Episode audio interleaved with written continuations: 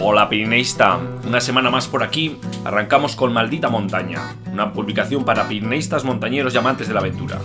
Esta semana tenemos el gusto de compartiros el artículo de Alejandro Martín, en el que nos habla de educar en seguridad en montaña. Nos comparte reflexiones y recursos que debemos tener en cuenta en nuestras salidas y cómo debemos transmitir estos aspectos y valores a los más pequeños. Bueno, y Alejandro nos recuerda lo más importante, ¿no? En palabras de Roger Buster.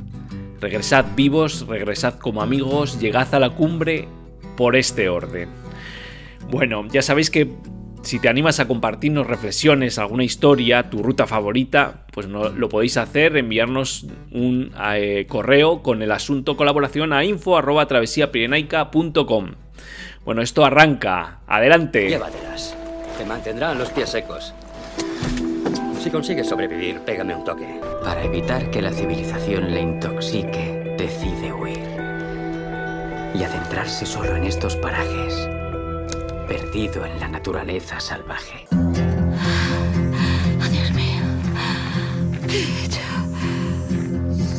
Siento a que tengas que caminar 1600 kilómetros para... Termina la frase. ¿Por qué tengo que caminar 1600 kilómetros? Travesía presenta Maldita Montaña. Aires de altura para toda la semana con Eduardo Azcona y Enrique López. ¿Te sientes sola? Estaba más sola en mi vida real que aquí. ¡Hay alguien por aquí!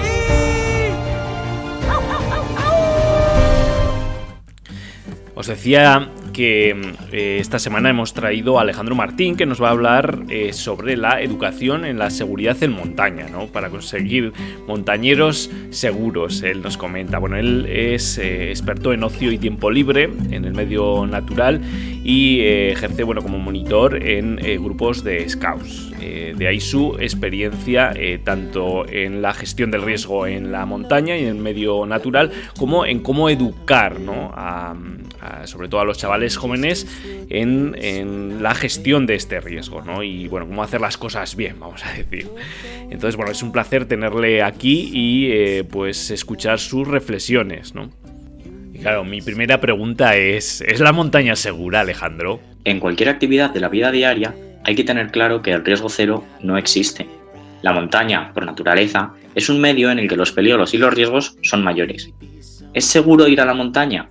Pues la verdad es que no depende de la montaña, sino de la persona. Además, la montaña no puede ser segura, solo más segura. ¿Cuánto pones de tu parte por la seguridad en el medio natural? Si la respuesta es todo lo que está en tu mano, podremos afirmar que estás reduciendo los riesgos al mínimo y aumentando tu seguridad al máximo.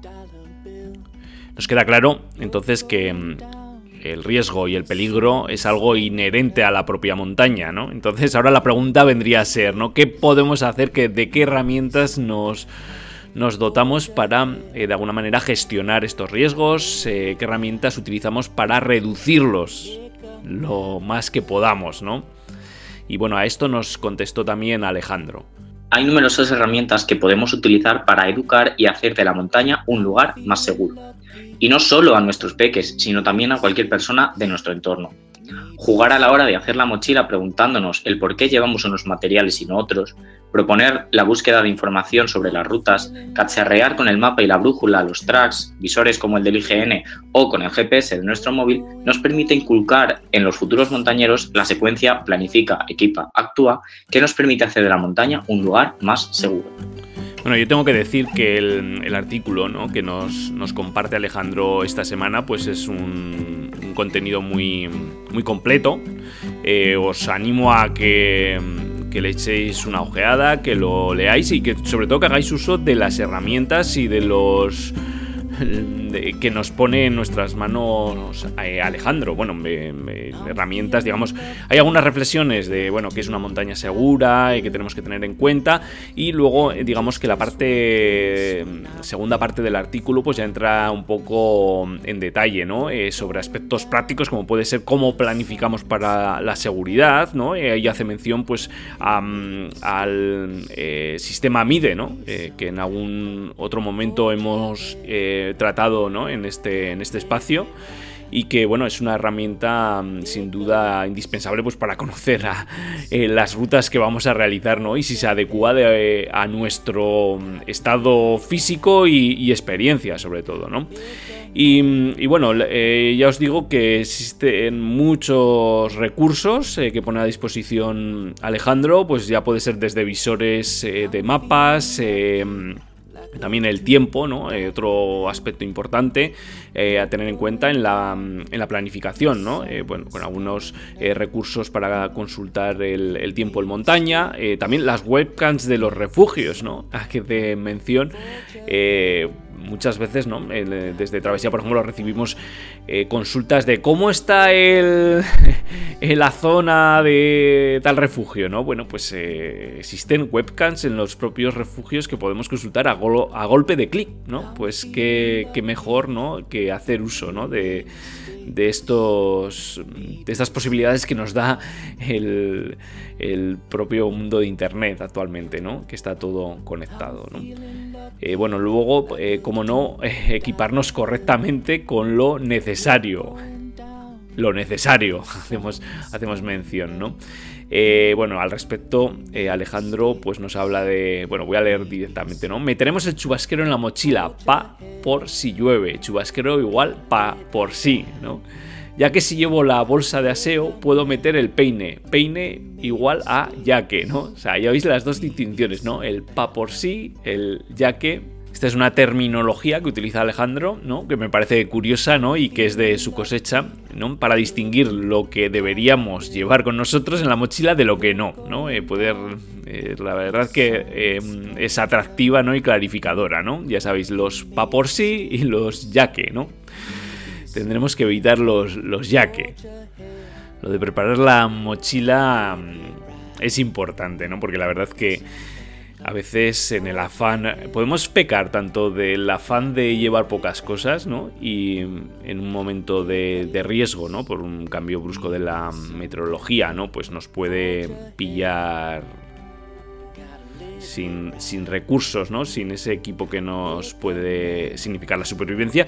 Y luego puede, podemos pecar de todo lo contrario, ¿no? Eh, que al final, pues bueno, pues es fácil ir metiendo cosas en la mochila y al final, pues ir moviendo mucho peso adicional, que sin duda también es un elemento que tiene mucho que ver en eh, o, mucho que más que, tiene que ver es que aumenta el riesgo, ¿no? Pues eh, sobre todo si vamos a hacer actividades técnicas, ¿no? No es lo mismo ir con un equipaje ligero, ¿no? A la espalda que llevar mucho peso, ¿no? Entonces, bueno, ahí es, un equilibrio, ¿no? Y que hay que tener muy claro cuando estamos llevando cosas superfluas y cuando estamos echando a la mochila cosas que pueden ser esenciales en un determinado momento, ¿no? Tiene que ver mucho también, pues, que seamos conscientes de del, tiempo que vamos a tener, ¿no? Si puede haber un cambio brusco, que, al final son probabilidades también, ¿no? Y, de alguna manera eh, es importante esa, esa mm, parte que hacía mención Alejandro mm, en su artículo, que es la planificación, ¿no? Y que, bueno, eh, parte de, eh, pues, informarse sobre todos estos aspectos. Bueno, no quiero entrar más en detalle, la verdad que ahí tenéis el artículo de Alejandro, eh, me parece muy completo, unas reflexiones muy acertadas y que, mm, y que, bueno, va a ser la... Mm, eh, va a formar parte de una serie de, artículos en el que Alejandro pues, nos va a hablar de, todas estas inquietudes que tiene y todos estos eh, campos en los que él tiene experiencia. Otro de los artículos que os compartíamos esta semana era eh, acerca de las, pruebas de esfuerzo en deportes de montaña. bueno, digamos que para la práctica de deportes de montaña eh, se debe valorar las capacidades con las que se cuenta. Eh, bueno, ya sabéis que eh, muchas veces se pone al, al cuerpo a unos límites que hay que saber si de alguna manera tenemos la capacidad de como para que los soporte de una manera dentro que, de una manera que no pueda suponer un riesgo para la salud. ¿no? Eh, bueno, por ello es necesaria pues cierta evaluación médica previa y sobre todo si estamos eh, haciendo actividades de alto rendimiento, ¿no? Que es una prueba de esfuerzo, ¿no? La prueba de esfuerzo es un test cuya función es determinar las capacidades atléticas o de cada deportista o persona eh, hasta qué umbrales, ¿no? ¿Cuál es la capacidad de recuperación de un esfuerzo físico o el potencial que tiene eh, al realizar ese esfuerzo, ¿no? Eh, ¿Por qué son importantes ¿no? en la actividad de montaña? Por un lado, de acuerdo al rendimiento deportivo. ¿no? Eh, eh, daros cuenta que estas eh, pruebas, bueno, se analiza, digamos, el oxígeno que se está consumiendo, el CO2 que se está expulsando. tiene hay gráficas no pues que estamos que analizan pues el consumo máximo de oxígeno los umbrales no eso es importante desde el, desde el punto de vista del rendimiento deportivo no pero de alguna manera también eh, se está mirando cuál es la actividad en tiempo real del eh, corazón, ¿no? Vamos a estar eh, analizando lo que es la presión arterial, la velocidad, para diferentes pendientes de la cinta. ¿no? Son unas pruebas que se suelen hacer en, unas cintas a diferentes intensidades. ¿no? De alguna manera, este aspecto nos tiene que le tenemos que dar importancia de alguna manera, ¿no? Eh, es importante pues detectar cualquier problema que no suponga pues un problema de salud en, cuando nos encontremos en montaña, ¿no? cuando llevemos digamos al cuerpo al límite. Esto sin duda pues sirve para prevenir pues, pues, de la muerte súbita, ¿no? que la hemos visto en muchos deportes, eh, por ejemplo en el fútbol, ¿no? y que no es ajena a, también a nuestro deporte. Así como muchas veces, ¿no? Eh, nos ponemos a correr, por ejemplo, y queremos hacer ya. ya tenemos el deadline para hacer una carrera de montaña, por ejemplo. Igual eh, eh, somos neófitos en estas prácticas, ¿no? De, por ejemplo, del trail running, ¿no? bueno, en estos casos de alguna manera es necesaria, pues igual hacer un, pues sobre todo si muchas veces nos puede el corazón y a veces nos puede fallar, ¿no? Por eso eh, es importante, pues, pues, igual hacerse una prueba, una prueba de esfuerzo, ¿no? Pues para ver si puede haber algún problema. Eh, ya no en el rendimiento, sino que pueda desencadenar en, como os decía, en problemas como muertes súbitas, ¿no? Que se, están, que se dan en, en el deporte, ¿no? Y, y bueno, ya en deportistas de élites pues que están haciendo un entrenamiento planificado, bueno, pues es una, otra herramienta pues para mejorar también ese rendimiento, ¿no? ¿En qué va a consistir esta prueba de esfuerzo? Bueno, las pruebas de, esfuerzo al final eh, se realizan sobre una cinta, un tapiz rodante y mm, digamos que iremos a una velocidad y que irá aumentando progresivamente durante unos 15 minutos que dura la, prueba, ¿no? Hasta que alcancemos el esfuerzo máximo de cada deportista, ¿no? Al final, conclusión, ¿no? Que además de proporcionarnos eh, o ser una herramienta pues, para mejorar el rendimiento, sobre todo en aquellos deportistas de montaña de, élite, digamos. Eh, lo interesante y por lo que lo queríamos traer aquí es porque nos puede proporcionar cierta seguridad, pues yo no sé, si, si vamos a afrontar un reto, para un reto físico para nosotros eh, y, no estamos suficientemente entrenados o eh, tenemos cierta edad, bueno, la verdad es que es, es interesante junto con, pues eso, electrocardiogramas, ¿no? Para evitar problemas. Luego, eh, novedades. Bueno, veréis que en el boletín y en la web hemos incluido un, artículo que, bueno, que es una noticia, ¿no? Eh, una eh, más o menos extensa, ¿no? Hemos recapitulado todo lo que ha sido la expedición al Everest solo invernal de Josh eh, ¿no? Bueno, él ha puesto fin a esta, a esta expedición, pero bueno, hemos, eh, hemos eh, digamos, os hemos traído un contenido que igual no estáis acostumbrados, ¿no? Y que es la novedad, ¿no? Que vamos a tratar algunas noticias de manera... Mm, eh, profunda en, Travesía Pirenaica. Y bueno, yo creo que sí es importante, es eh, para nosotros un hito y que, eh, bueno, pues que iréis viendo y iremos tratando todas estas noticias de expediciones, de de novedades que se produzcan en el mundo de la montaña y que podéis encontrar aquí también en Travesía Pirenaica, ¿no? que era un tipo de contenido que bueno, dejábamos para otro tipo de, de revistas y de periódicos. Entonces, bueno, que sepáis que también lo podéis encontrar aquí en Travesía. Y bueno, llegamos a esa eh, sección, eh, buscamos este lugar. Como sabéis, cada semana buscamos un lugar en los Pirineos, ¿no? observando una fotografía y con unas pistas que ya sabéis que eh, en este, desde inicios de año, sois vosotros los que nos proponéis los lugares. Bueno, pues ya sabéis que podéis enviar las fotografías junto con las pistas y la solución. Eh, tenéis, eh, os dejamos siempre un, enlace en el que veis, bueno, pues que os lleva a, un, a una sección de la web que tenéis un cajetín para y, bueno y la manera de también subir una fotografía para que nos llegue y podamos compartirlas aquí con toda la comunidad. Bueno, ya sabéis que esto es un podcast y yo os voy a tener que transmitir de viva voz cómo es la fotografía que veo en esta ocasión. Bueno, pues lo voy a intentar hacer. En este caso veo un ibón y que al fondo tiene una pared rocosa. Se ve algo de nieve por ahí, está eh, desde en el agua, está por las, las laderas. La verdad es que es un poco difícil que con esta información sepáis qué lugar es, ¿no? Si veis la foto seguramente a muchos de vosotros eh, lo, podrá, lo podáis eh, descifrar. Pero bueno, por eso lo acompañamos de un, pequeño texto y unas pistas. En este caso os digo que la fotografía de esta semana nos la envía, nos la envió hace unos días eh, Pau Grau Figuerola que repite participación. Muchas gracias, Pau, por hacernos llegar a estos lugares, ¿no? Que nos hacen, bueno, de alguna manera ir descubriendo nuestro Pirineo.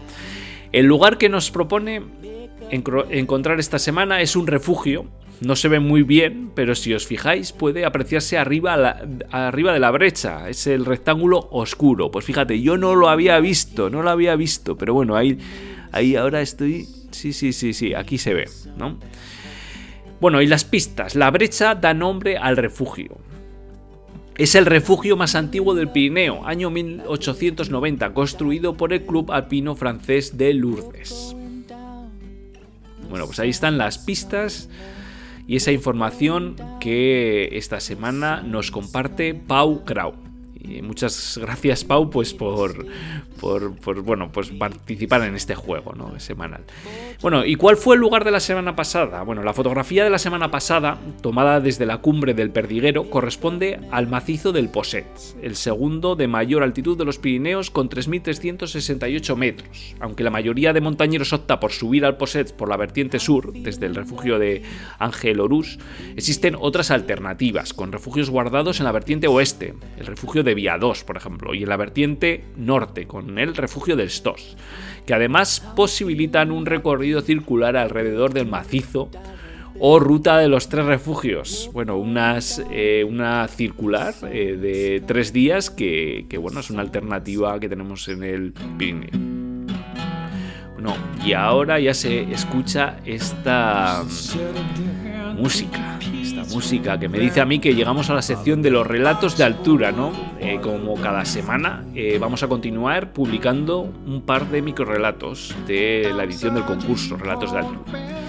En esta ocasión eh, traemos dos relatos como, relatos, como os decía. El primero de ellos es Centinela en la Roca, por Beatriz Valencia Muñoz, que voy a mm, recitar yo en, en este caso. Allá vamos con Centinela en la Roca por Beatriz Valencia Muñoz. Miraba desde el valle aquel agujero en aquella pared caliza. Debía estar a 2.000 metros de altura. Siempre que pasaba por aquella carretera mis ojos se alzaban buscando aquel lugar. Me atraía tanto aquella formación. Sería accesible, no desde abajo. ¿Qué habrá allá adentro? E imaginaba escenas prehistóricas. Era la tercera vez que volvía a aquella pradera. La primera la descubrí, la segunda se la enseñé a Monse. Mira este cortado, Monse. Fuimos hasta el borde. Parece que hay un agujero en la pared. Beika, para bajar ahí es mejor poner cuerda. Y ese día, sola, me asomé de nuevo. Descendí despacio, cauta, quizá imprudente, y en cuestión de minutos estaba allá dentro. quietud, latidos. Observé mi alrededor sedienta de encontrar algo. Una lata de conservas sin caducar, una garrafa de agua, una montaña de plumas. Aquí vive pájaro grande, pensé, y al girarme... ¡Gra! ¡Gra! graznidos. Llegó submoradora. Esos lugares que descubrimos ¿no? en el Pirineo, ¿no? esas cuevas ¿no? sin explorar, ¿no? que nos inspiran ¿no? aventuras, adentrarnos en lo desconocido. Bueno, pues ese es el relato de Beatriz con Centinela en la Roca. Y bueno, os traemos también otro relato. En este caso nos lo trae. Nos lo, trae, que lo va a recitar, y también es la autora, Mireia Barceló Machado. Y se titula así: Comodidad entre las montañas. Así que nada, os dejo con Mireia y su relato Comodidad entre las montañas. Comodidad entre las montañas. Me encontraba allí, en ese lugar que me hacía estar muy segura, deslumbrada por los rayos de sol que me pegaban a la cara y hacían mis ojos más brillantes. Estaba sola, pero me sentía más llena que nunca. Quería terminar esa caminata, aunque tenía un poco de presión porque no era fácil, aunque todos suponían que yo era capaz de aquello. Pero de pronto, algo hizo que todos esos pensamientos desaparecieran. Tan desconcentrada en lo mío, no me di cuenta de que estaba pasando por un camino repleto de rocas que me hicieron caer y me empezó a sangrar la nariz. Por un momento me sentí inmóvil. Gracias a mi perseverancia y ganas irresistibles de contemplar el regalo que nos da la naturaleza, seguí adelante y acabé esa ruta de cinco días, con una sonrisa enorme en la cara. Bueno, pues ahí ese relato de Mireia, ¿no? con su comodidad entre las montañas, esos retos que nos pone la montaña y bueno, la satisfacción de ir, ir cumpliéndolos. Bueno, pues así hemos, hemos, hemos, recitado esos dos nuevos relatos. Eh, muchas gracias, muchas gracias eh, también por el esfuerzo que hacéis para recitarlos. Eh. Es, un placer. Bueno, así llegamos a esa tercera fase, digamos, de, del podcast, ¿no? En el que os contamos las noticias e historias más destacadas de la semana.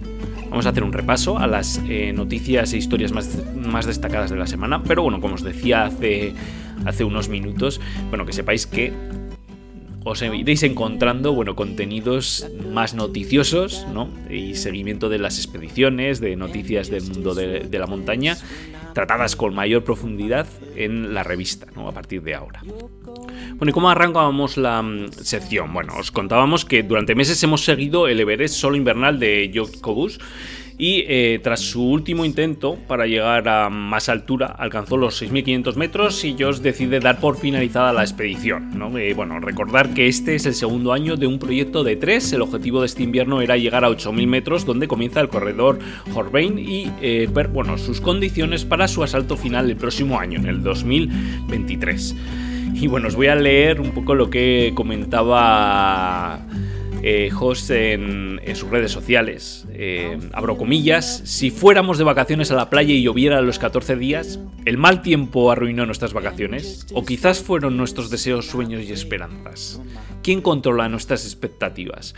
Cuando, cuando partí para esta expedición, era consciente de que los vientos podían golpear la montaña a 250 km hora. También era consciente de que las condiciones meteorológicas podían ser muy malas. En consecuencia, la expedición fue como esperaba que fuera.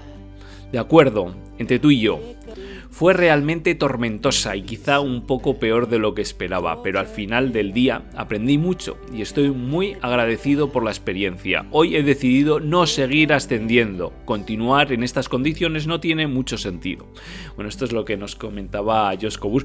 Hemos visto a lo largo de toda esta expedición eh, y lo hemos recogido en un artículo que, podéis ver en, el boletín, bueno, y también eh, lo tenéis colgado de, la web eh, bueno, hemos visto a, los vientos huracanados golpeando la pequeña tienda de campaña en la que se encontraba Host. Hemos visto, le hemos visto destrepar con una mochila con su equipo en esta retirada, ¿no? Por una pendiente helada.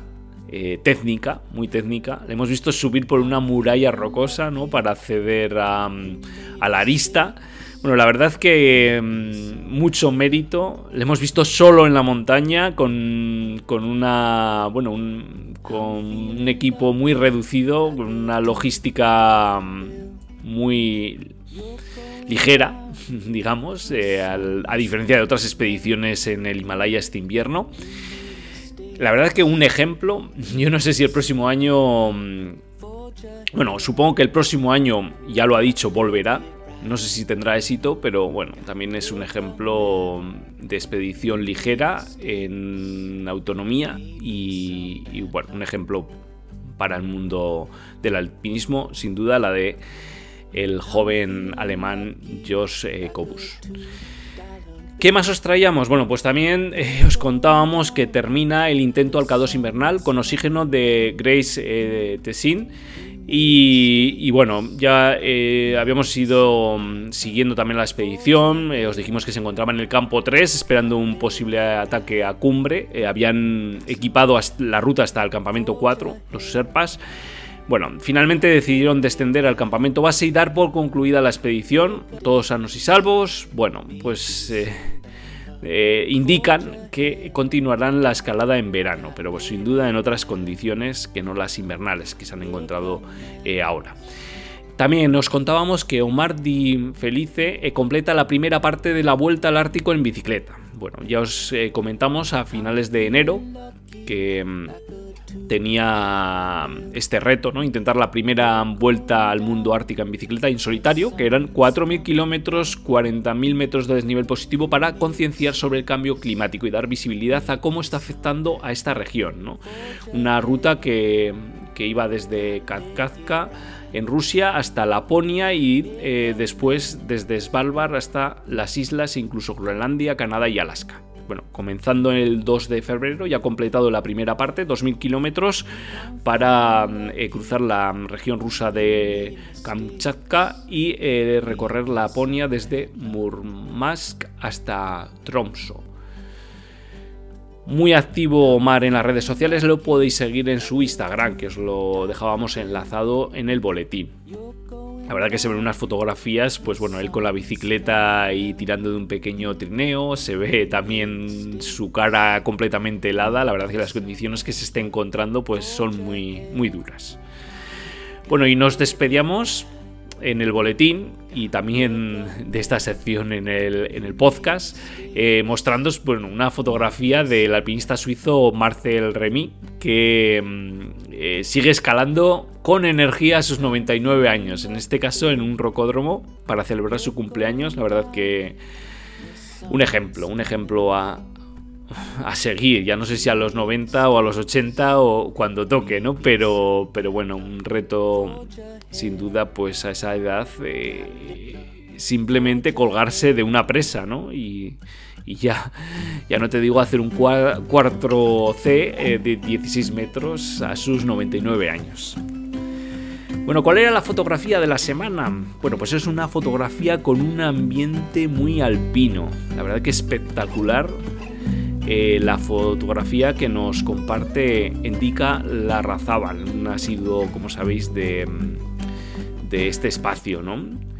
en este caso es una fotografía que vemos ascendiendo un corredor con una eh, punta de fondo, la verdad muy espectacular. Este ambiente alpino es del corredor El Mayo Gorreta, de 2.266 metros, en una de las zonas más escarpadas del circo de Gamueta. Eh, y, bueno, la verdad que, como os digo, pues un ambiente muy, muy alpino, una zona a descubrir, ¿eh? Yo creo que va a ser una zona a descubrir por muchos. Muchas gracias, Indica, bueno, por compartirnos estas fotografías, que ya sabéis, lo podéis hacer eh, etiquetándonos en arroba travesía pirenaica y compartiendo con el hashtag travesía pirenaicas. Bueno, ya sabéis que con la fotografía de la semana cerramos el, episodio. Eh, como siempre, deciros que es un placer, que nos encontramos en este espacio la próxima semana y que un abrazo familia. Venga, nos vemos.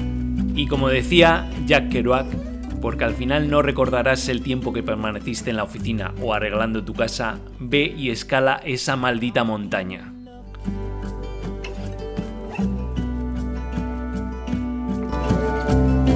¿Has pensado en abandonar? Oh, solo una vez cada dos minutos o así. Si quieres algo en la vida,